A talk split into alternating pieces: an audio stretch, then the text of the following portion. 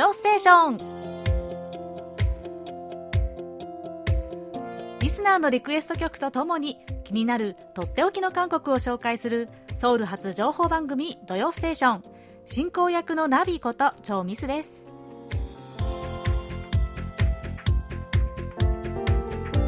リスナーの皆さんこんにちは。アニョハセヨえ今年はずいぶん日本ではね桜の開花が早いみたいですね。もうで今週末には満開という地域も多いそうですね。こちらソウルヨイドはまだまだやっとちょこっとつぼみが膨らんできたかなっていう程度です。はい、えー、ちょうど先週でしたよね、えー、宮城県沖で地震がありましたね。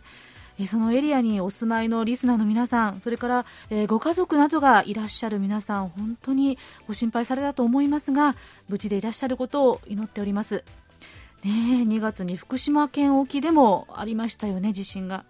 これが2011年の東日本大震災の余震と見られるということを聞いたのでね、いや私は本当に10年というのはね決して長い時間ではないのかってね改めて地球の規模というのに、まあ、イフを感じるような気がしました。ね、もうね、本当にいつどこで何が起こるかわからないなということでね、気を引き締めておかなきゃななんて思いました。えー、さて、えー、ここでお便りを1通ご紹介しますね。えー、ラジオネームジャッキーさん。土曜ステーションの皆さん、アニョハセヨ。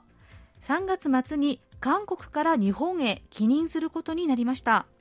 土曜ステーションを通じて韓国の文化、歴史、政治や経済などたくさんの分野を学ぶことができました。本当にありがとうございました。帰国後も土曜ステーションを楽しみにしています。というですね、お便りいただきました。えー、ジャッキーさん、ね韓国に長くお住まいだったんですよね、えー、過去の放送でも何度もお聞きしました、ね、一度もお目にかかれなくて 私は残念でしたがいよいよご帰国なんですね。うんどうでしょうね。いや嬉し寂しいって感じですかね、まあ、寂しくないように韓国のこのねいろんな情報をこれからもお届けするのでこれからもぜひ土曜ステーション聞いてくださいね。それではジャッキーさんがリクエストしてくださったこちらの曲で今週の土曜ステーションスタートです。最後までお楽しみください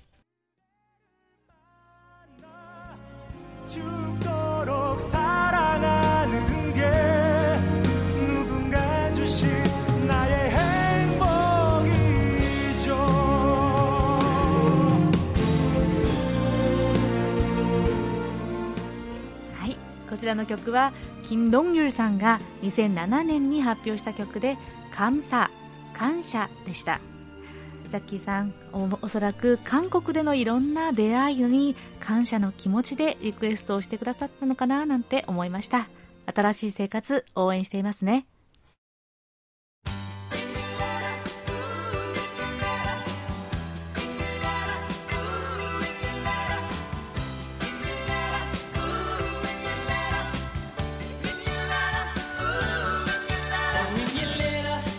は引き続きリスナーの皆さんから届いたお便りをご紹介します。矢倉哲也さん。ナビさん尾形教授こんにちは。こんにちは、えー、今回も日曜の朝に楽しく拝聴させていただきました。尾形先生には私の韓国での定期券や通勤手当の質問にご回答いただきありがとうございました。現地事情がよくわかり解説いただいてありがとうございます、えー、番組とは別件ですが秋葉原 BCL クラブの会報でナビさんの話題を見つけましたよ。金井正幸さんが書かれた記事が載っていました。国際交流の船旅の団体におられたんですね。番組でその時のお話をしていただければと思います。3月に入り早咲き桜もちらほら見かけるようになりました。韓国も梅から早く桜に変わって暖かい日が訪れ番組冒頭で桜だよりが弾けるのを楽しみにしています、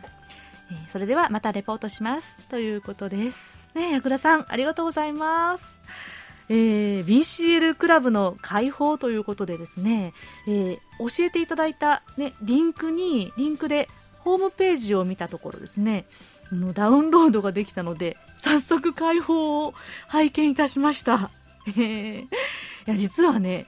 金井正幸さんは一度こちらにもお便りを送ってくださったんですよ。それであの紹介したことがあるんですけれども、えー、そうなんです。私が以前あの日本で国際交流の船旅の団体で結構長く働いていたんですけれどもその本当に最初の頃私がまだ20代のペーペーの頃にですねご一緒してたんです。うん船にも一緒に乗りましたね。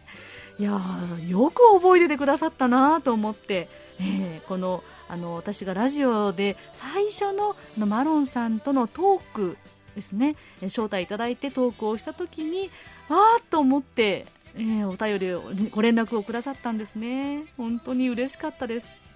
ね、でこの国際交流の船旅の団体については特別はお話はしてないですけれどもこの番組の中で実はねちょこちょこ内容にはね登場してるんですよ。うんね、実は私のこの「土曜ステーション」との出会いも、まあ、尾形先生が紹介してくださったんですけれどもねで尾形さんとはそもそもこの船の上でこのあの団体で行った日韓交流の船旅で尾形さんが乗っていただくださってそこで出会ったのがきっかけだったんですね。うん矢倉さん解放の記事知らせてくださってありがとうございました。えそしてね本当に来週あたりにでも桜だよりをお届けしたいですね。はい、えー、大阪府の谷口忠さん。えー、谷口さんは先週のソウル暮らしの音についてのご感想をとても丁寧に送ってくださいました、えー、抜粋してご紹介しますね、えー、ナビさんひまわりさんこんにちは。こんにちは。え20日のドステゲストにお招きされた大草稔氏のお話大変興味深く聞きました。大草稔氏のお話でも人間関係や他人との比較が指摘されていました。私は自営の広告業を潰した時に他人との比較をしているほどの暇がなくて債権債務処理に奔走しました。そこで気づいたのはこういう時って人は去っていくものなんだなを痛感し人との比較なんてやめようとしました。まあそんなに簡単ではありませんが。私が思うには他人との比較をやめる。世の中の仕組みを知る。そのためには多くの経験を積む。そして自分はどうしたいのかを真剣に悩み真剣に脳みそに汗をかいて考えて考えて考え抜く。それが一番じゃないかなと思います。やはりよそはよそうちはうちという昔ながらの考え方も復活させないといけないと思います。しかし長く生きていく上で人間関係は避けられません。カウンセラーの方とカウンセリングを受ける引きこもりの人の間にも人間関係が存在します。この時代こそ人間関係の取説マニュアルが必要なのかもしれませんね。いろいろ考えさせられるソウル暮らしの音でした。という、えー、お便りでした、えー、谷口さんご経験をね振り返っていただきながらご感想ありがとうございました、えー、先週のね、えソウル暮らしの音ゲストをお呼びしてね大草実さんが、え韓国での引きこもりの若者の支援についてお話をしてくださいました。うん、でこれについては、えー、関正則さん、及川和明さん、そして松本拓也さんかなどからもご感想をいただいたんですよ。うんいや本当に大草さんからはねもっともっとお話を聞きたかったんですよ。ね。やっぱりまだまだ韓国ではこの引きこもりということについての認識そのものがなかなかあまりこう広がっていないのでうんこの大草さんのね活動されている団体でこちらを中心にいろんな成果を出されているんですよ。例えばあの広州市、光州市で、えー、全国初の引きこもり支援条例というのがねできたり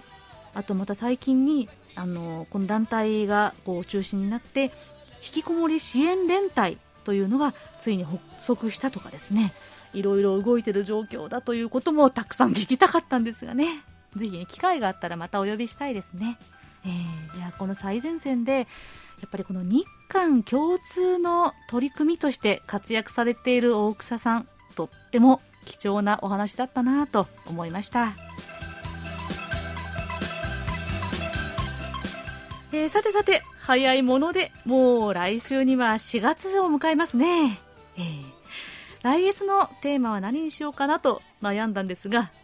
やっぱりこれにさせていただきます。春に聴きたい曲。うん、以前にこちらは杉原君江さんが3月のテーマで予想してくださったんですよね。えー、これそのまま4月に使わせていただきますね。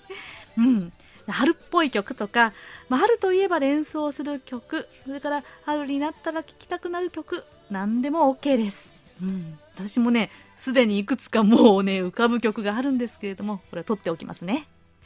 えお便りはメールアドレス japanese.kbs.co.kr または番組のホームページの掲示板からお送りください。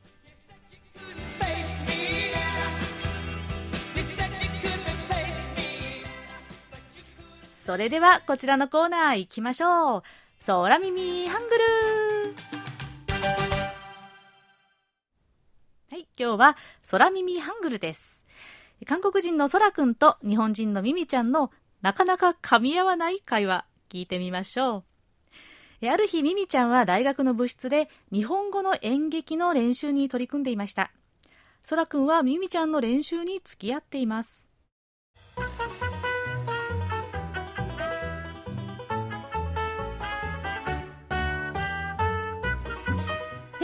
くん、今度の文化祭で出る演劇、とうとう台本ができたのよ。わあ、これ日本語劇でしょ？だったらミミちゃんは余裕だね。頑張ってね。それがさ、この台本、うわあ、セリフ、長え？長？ミミちゃんが練習に付き合ってって言うから来たのに、出ていけなんてひどいな。何のこと？とにかく聞いてよ。セリフが大変なんだから、私の役の中島。え？中島？さっきは出ていけって言ったのに、今度は出ていくなって、ミミちゃん勝手だな。ちょっと、そらくん、さっきから何言ってんの？は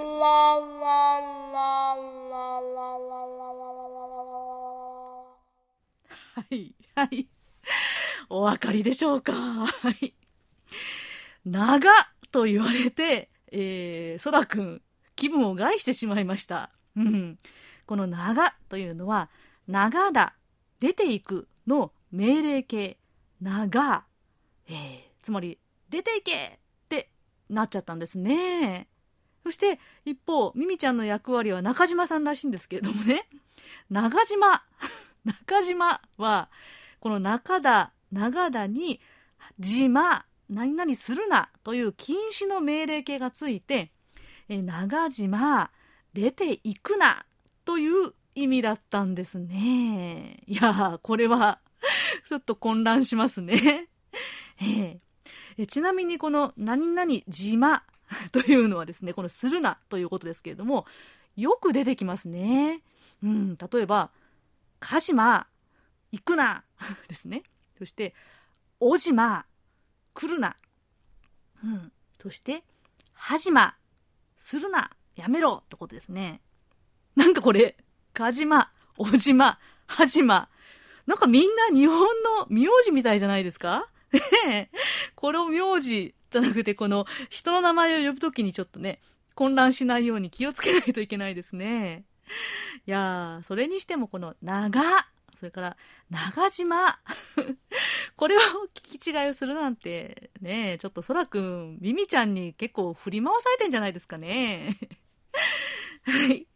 というわけで、えー、今日の空耳ハングルは、長、出ていけ。そして、中島、長島、出ていくな、でした。えー、皆さん、来週も楽しい空耳ハングル、空耳ミュージックお待ちしてます。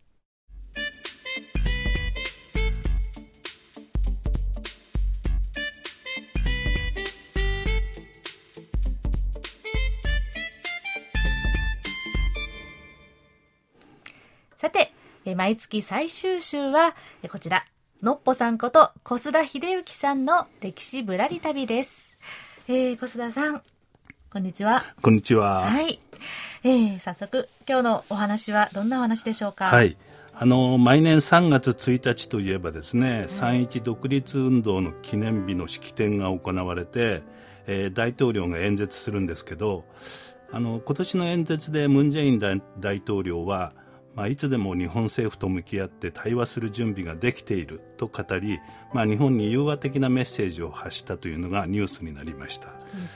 うん、しかしその日本について取り上げたのは、まあ20%ぐらいの分量で実は演説の78割は独立運動があった100年前もですね今の新型コロナと同じような感染症の脅威に見舞われた時代であったことについて触れて、うん、まあ、当時日本統治時代の感染症対策が不備だったと批判して、まあ、今の現代の新型コロナに対して韓国の対策がまあ世界のモデルになっていると、うん、まあ、いわゆる軽貿易について自慢したお話が大半を占めてたんですね。それで、ムン・ジェイン大統領は演説の中で、日程つまり日本帝国主義は植民地の民衆を伝染病から守れなかったとも語りました、うん、それで、まあ、今日はその100年前のパンデミックと植民地時代の伝染病対策についてお話ししたいと思います。はい。ね、100年前のパンデミックといえばあれですよね、うん、スペイン風邪と言われている、はい伝染病でしょうかね、はい。まあ、そのスペイン風邪もそうなんですけどそれだけではなかったんですね、うん、三一独立運動が起きる前の年の1918年から2年間はスペイン風邪という、まあ、インフルエンザが世界的に猛威を振るって朝鮮半島でも人口の4割を超える750万人が感染して14万人余りの死者が出ています。うん実はですねその後1919年と1920年は今度はコレラが蔓延して2年間で合わせて4万人が感染し2万4700人余りが死亡すると。まあ、はい、パンデミックと言われるようなこの巨大な規模で犠牲者が出たのは三一独立運動が発生した前後の3年間だったんですね。実はそのスペイン風邪の蔓延と三一独立運動には関連があると主張する研究者もいます、うんうん、スペイン風邪で多くの犠牲者が出たのは日本の植民地統治の失策失敗のせいだという批判や不満の声が高まって、うん、さらに当日の感染症対策の中心となって最前線で対応したのは警察官だったんですね。その警察官の高圧的で横暴な態度が三一独立運動の引き金になったというんです、うん、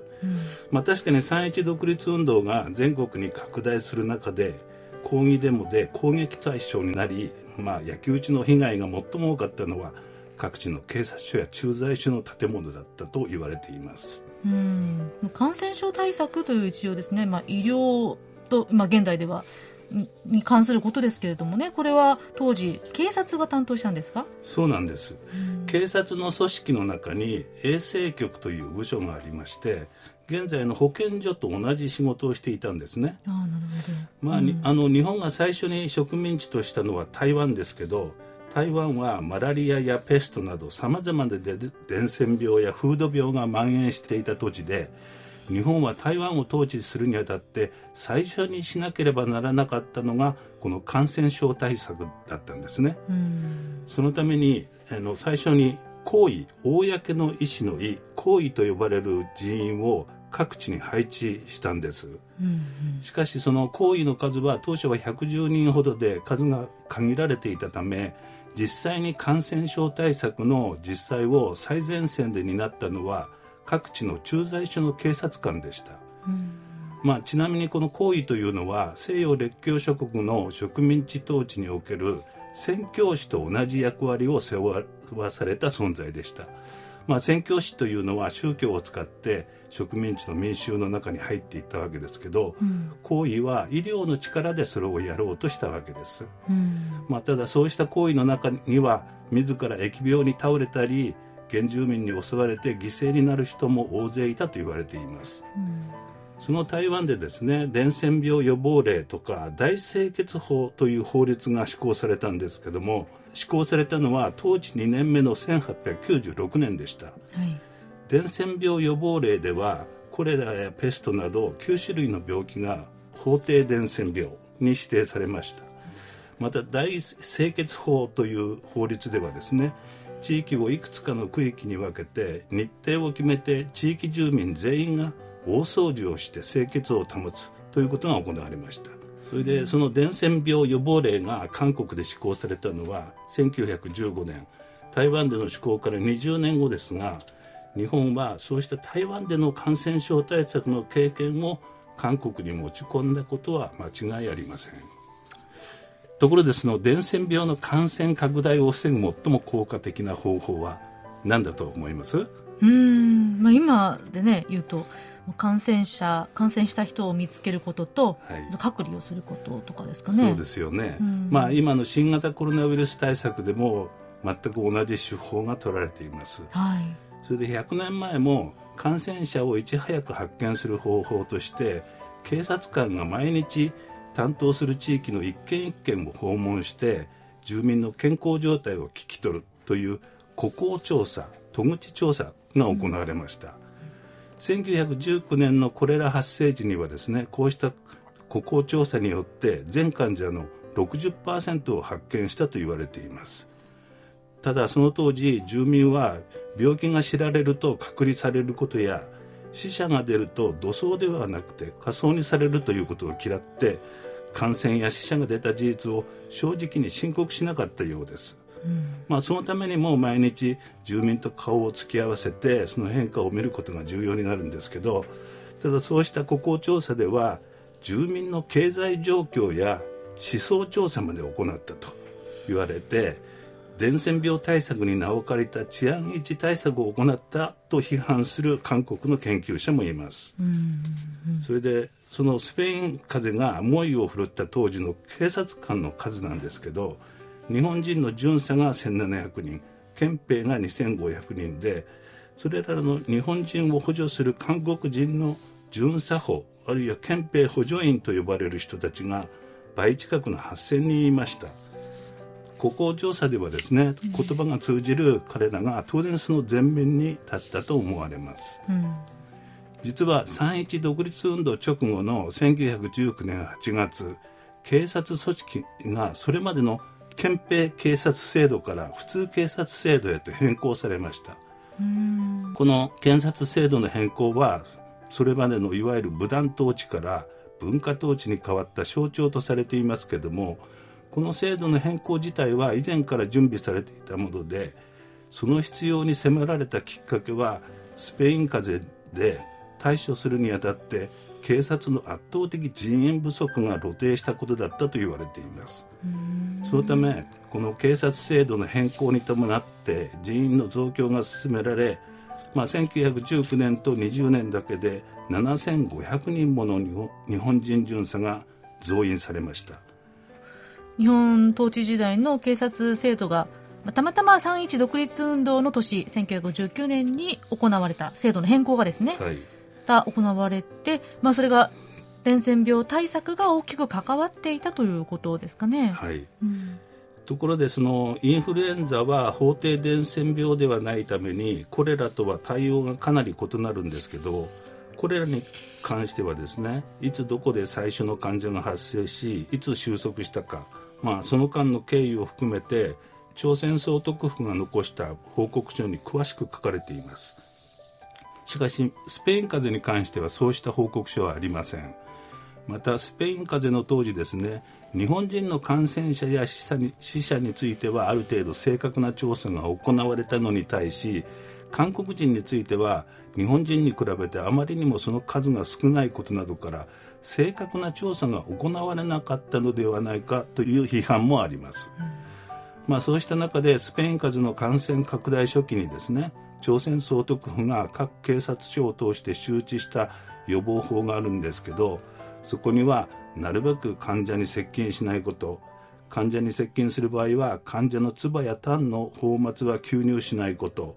あるいは冠婚葬祭など多数が集合することは避けることなどまあ、今と同じような注意事項が並んでるんですね。というの同じですね。はい、うん、これが法定伝染病のコレラになると感染予防のための住民に対する啓蒙活動に力が入れられて感染対策はさらに厳しくなります。えーと、住民にコレラ菌とは何かコレラにかかった時の症状や感染をどう防ぐかなどの説明した予防心得書という冊子が韓国語で33万部印刷されて配布されたほか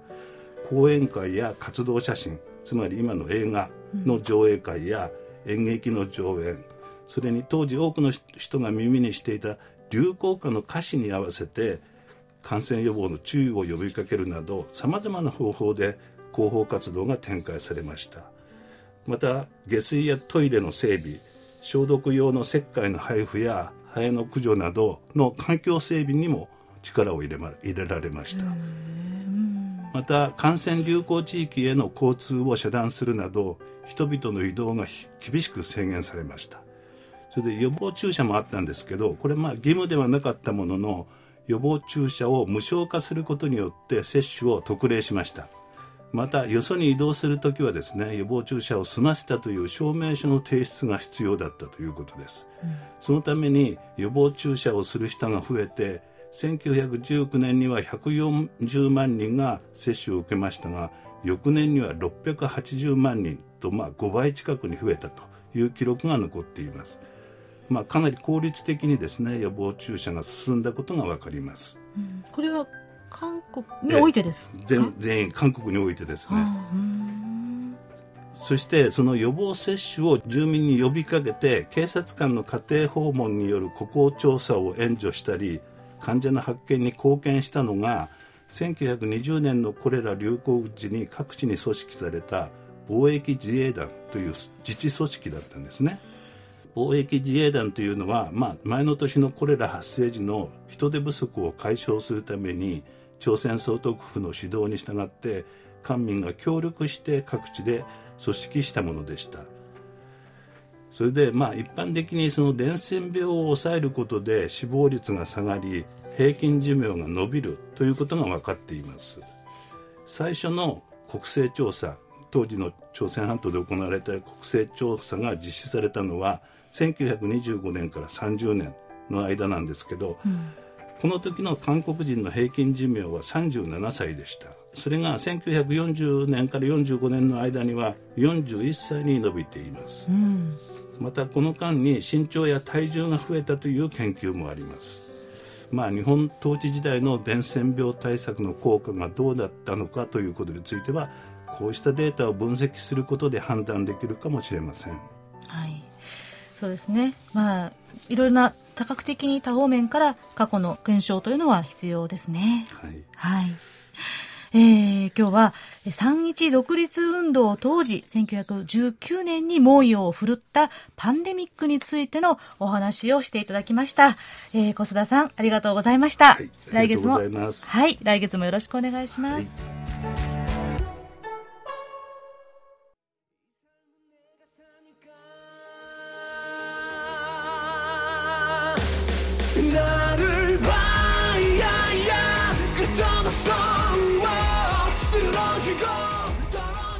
こちらの曲はハーヒョヌさんが2020年に発表した曲でドラマ「イテウォンクラス」の挿入歌「トルトンイダイヤモンド」でした。こちらは森田健さんから元気になれる曲としてこんなメッセージとともにリクエストをいただきました。先月ネットフリックスでイテウォンクラスを初めて見ました。ドラマで流れたイテウォンの街並みが3年前の韓国旅行でイテウォンのジャズクラブに行ったことと重なって懐かしく感じました。主人公が逆境に陥った時や脅威に感じる時でも自分の信念を貫き毅然とした態度で挑んでいく姿に感動しました。というメッセージでした。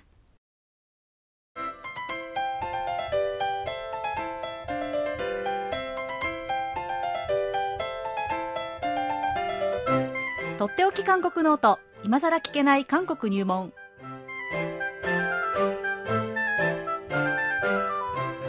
滞在18年目の韓国社会ウォッチャー本育大学経営学部助教授の尾形義弘さんが韓国社会のどんな疑問にもお答えします、えー、尾形先生よろしくお願いします、はい、よろしくお願いします、はい、早速ご質問いきますね。はい、えー、岐阜県の平野誠一さん。尾形先生のコーナーで韓国の信仰について取り上げており拝聴しました。帰国ではカトリックや仏教よりもプロテスタントの信仰をする人が多くなっていることやイ・スンマン初代大統領の話また独自放送局を持っていることや社会的な影響力があることなどについて知ることができました。私も今回は一つ質問をいたします。帰国の地方メディアについて取り上げていただけないでしょうか。日本との違いについても知りたいです。ということですね。はい、はい、えーまあ、そもそもですね日本との根本的なこうメディアの違いっていうのがあると思うんですね。はい、まあ、あの社会的な影響力とかね位置づけ、えー、そういったものも違いますし全国紙もそれから地方紙も、えー、メディアの無料のオンライン化っていうのが韓国ではもうほとんど、えー、進んでいてですね、うん、えー、日本ではあの、まあ、全国紙もそうですし多分地方紙もほとんどそうだと思うんですけれども、うん、やっぱり紙で読んでなんぼという、うえー、購読によってですね、うん、えー、まあ、成り立っているところがあると思うんですけれども、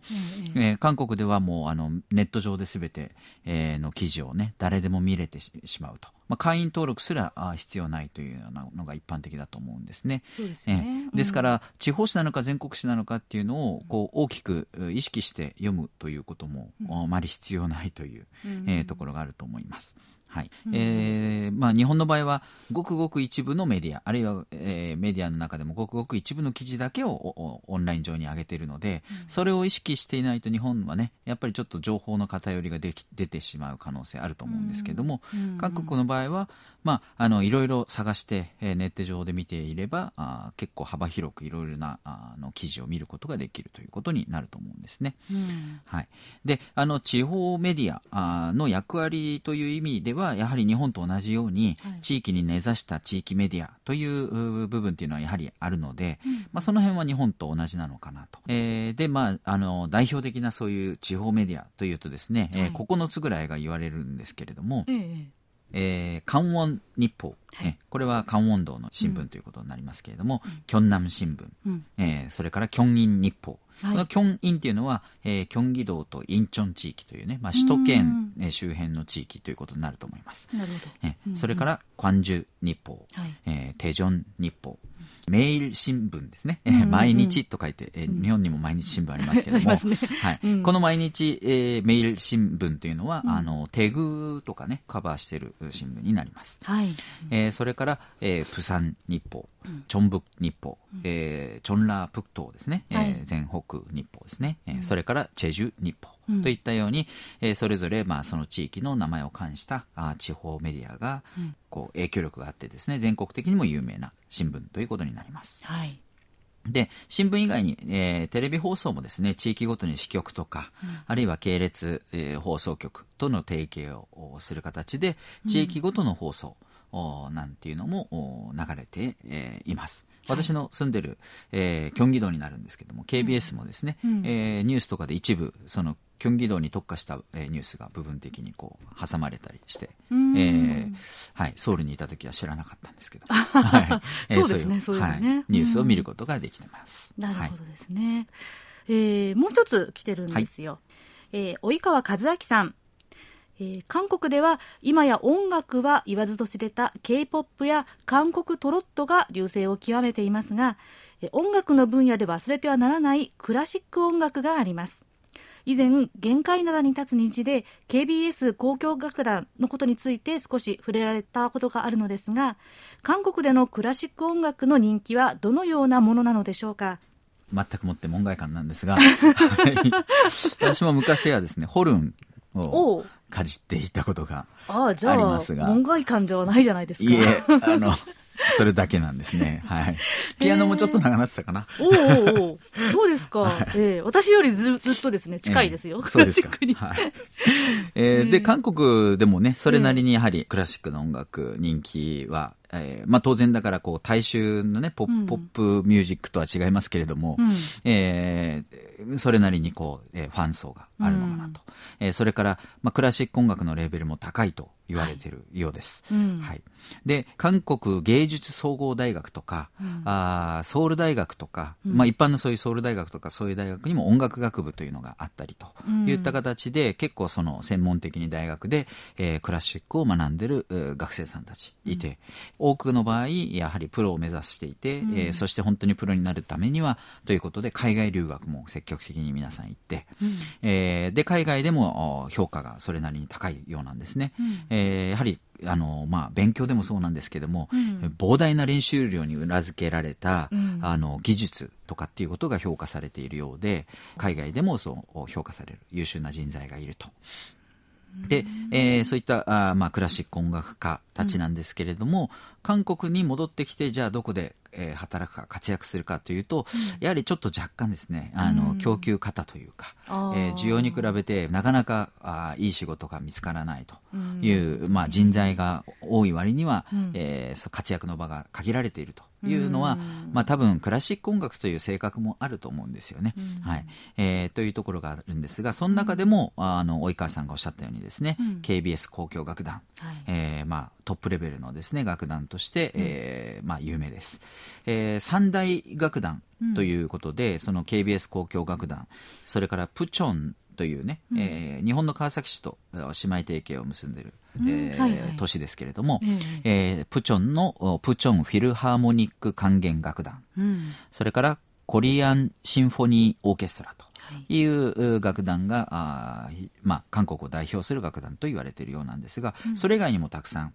えー、楽団が、えー、それぞれのいろいろな地域にですね、うん、えー、あるようです、えー。そしてその活躍の場ということで結構それなりにですね、えー、韓国社会で、えー、インフラも整備されていてですね、うん、えー、一番まあ有名なホールコンサートホールということになると、セジョン文化会館ですね、はい、あのソウルのど真ん中カンファムにえ位置してますけれども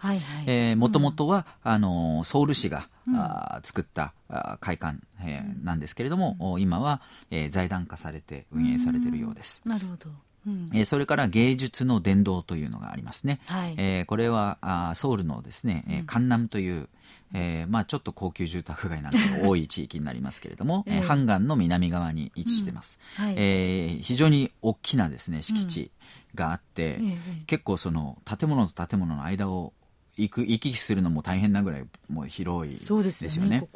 い。うん、あの未だになんかこう位置関係が把握できてないんですけれども、どこのホールとどこのホールとか言われても、えー、やっぱり頻繁に通ってる人じゃないと分かんないのかもしれないんですけれども、ね、本当に大きいんですよね。うん、はい、ここもあの今財団として、えー、運営されているようなんですけれども、はい、えー、積極的にいろいろな公演をやっていると。うん、えー、そして、えー、完全に民間のでですねやはりカンナム地域にあるんですが、うん、LG アートセンターというところもあの、まあ、LG とついてるだけあって、うん、LG という会社のね企業の系列の,、アートセンターになると思いますが、はい、えここの3つが、まあ、著名な有名な、えー、コンサートホールということのようです。はい。はい。えー、それから、まあ、有名なクラシック音楽家たちもいますよね、うん、えー、指揮者のチョン・ミョンフン、はい、というのはもう日本でも再三、えー、講演されてると思うんですけれども、うん、えー、チョン・ミョンフンさんはですね、えー、3人兄弟の一、えー、人で、えー、有名な3人兄弟ですね、チョントリオ の一人なんですが、はい、えー、お姉さんがですねバイオリニストのチョン・ギョンファチェリストのチョン・ミョンファと、うん、まあ、この3名ともですねクラシック音楽、まあ、韓国を代表する、えー、アーティストとしてですね、うん、世界的にも有名な方たちです。はい、はい、それから、えー、ソプラノ歌手のチョ・スミさん。ね、チョさん。あの、はい、チョミスさんが間違えられるという。そうなんです、チョミスさん以上に有名な。偉大なる先輩です、はい、えー、まああのこの方なんかはね、えー、ソプラノ歌手としても非常に世界的にも有名ですし、うん、韓国内で、まあ、歌番組だったりあるいは、うん、えー、まあ、CM とかねそういったところにもこう登場するということで非常にこう一般にもよく知られた、はい、えー、大衆的に知られた。大衆的にも知られた方ですよね。えー、はいそれから最近はですね、うん、えー、チョ・ソンジンさんというピアニストが非常に注目されているんですけれども、うん、今26歳かな、えー、で17歳の時に、うん、えー、ショパン国際音楽コンクールですか、うん、えー、そこで最優秀優勝をして、えー、いると、うん、まあ、世界的な賞を取った、えー、ピアニスト韓国人初とということですね。えー、非常に若くしてまとって、うん、えー、もうその頃から有名になって、えー、韓国でも活躍しているというピアニストです。はい、でクラシック音楽の人気っていうことで、えー、言うとですね、はい、まああのその大衆的な人気ということではないかもしれないんですけれどもやはり皆さん関心はあるということでドラマの題材にも、うん。えー、なっていたりしますよね。そうですね。はい。うん、MBC のドラマで、ベートーベンバイロス、うん、ベートーベンバイロス、うん、日本語だとベートーベンウイルス、うん。うん、愛と情熱のシンフォニーというね、はい、えー、サブタイトルがついてますけれども、カンマエというね、えー、多分、えー、マエストロから来てる名前なんですが、カンマエさんっていうね、うん、えー、役割、役主、主人公がいて、えー、これをキム・ミョンミンというね、えー、名演技でもう非常に有名な、うん。えー、俳優さんが演じていて、うん、日本ではあの軍様こと、えー、チャン・グンソクさ ん、ね、はい、有名な、えー、軍様も出てる、えー、ドラマになります。すね、これ2008年にあって非常に高い視聴率を取ったあドラマです。はい、はい、えー、最近では2014年になりますけれども、うん、JTBC の密会、ミルヘっていうね、うえー、ドラマがありましたけれども、はい、まあ、天才ピアニストとしてですね、ユアインさんが、うん、主演をして、うん、えー、まあ、これはまあ、えー、なんですか恋、恋愛ドラマというんでしょうかね。ドラマですね。えー、はい。えー、なんですけども、まあ、オーケストラとかっていうよりも、うん、ピアニストがね、うん、注目されてるという。まあ、そういうふうにドラマの題材にもなっていると。うん、えー、それからまあ最近ではこうオーディションプログラムね、うん、えー、歌手になりたいとかね、うん、えー、そういう人たちが結構こうテレビで競争して、うん、えー、勝ち残っていく。そういう番組多いんですけれども、うん、その中一つにですねあのオペラあ歌手、というふうにこのフォーカスを当てた、うん、えー、オーディション番組なんかも作られたりと。いうことで、うんえー、やっぱりこうねクラシックの領域も皆さん注目しているという。えー、ことが伺えます。なるほどですね。えー、今日は2つの質問がね、えー、ありました、えー。韓国の地方メディアについて、で2つ目はクラシック韓国でのクラシック音楽の人気についてさまざまな部分からお話をいただきました。えー、尾形先生ありがとうございます。ありがとうございました。はい。では来週は？あ来週も引き続き今更聞けない韓国入門で、えー、韓国の外交関係えー、ですね、まあ、韓国と付き合いのある国ということでお話したいと思います。わかりました。とっておき韓国ノート、今更聞けない韓国入門宛てに、皆さんどうぞお気軽にご質問をお寄せください。質問が採用された方には、尾形さんのサイン入りベリカードとささやかな記念品をお送りします。今週は平野誠一さん、大川和明さんにお送りします。では、そろそろお別れの時間です。エンディングはラジオネーム久美さんからのリクエストです。えお父様が入院中でコロナのために面会もなかなかできないということなんですね。うんご家族の、ね、方々の辛労もたまっていらっしゃることだと思います。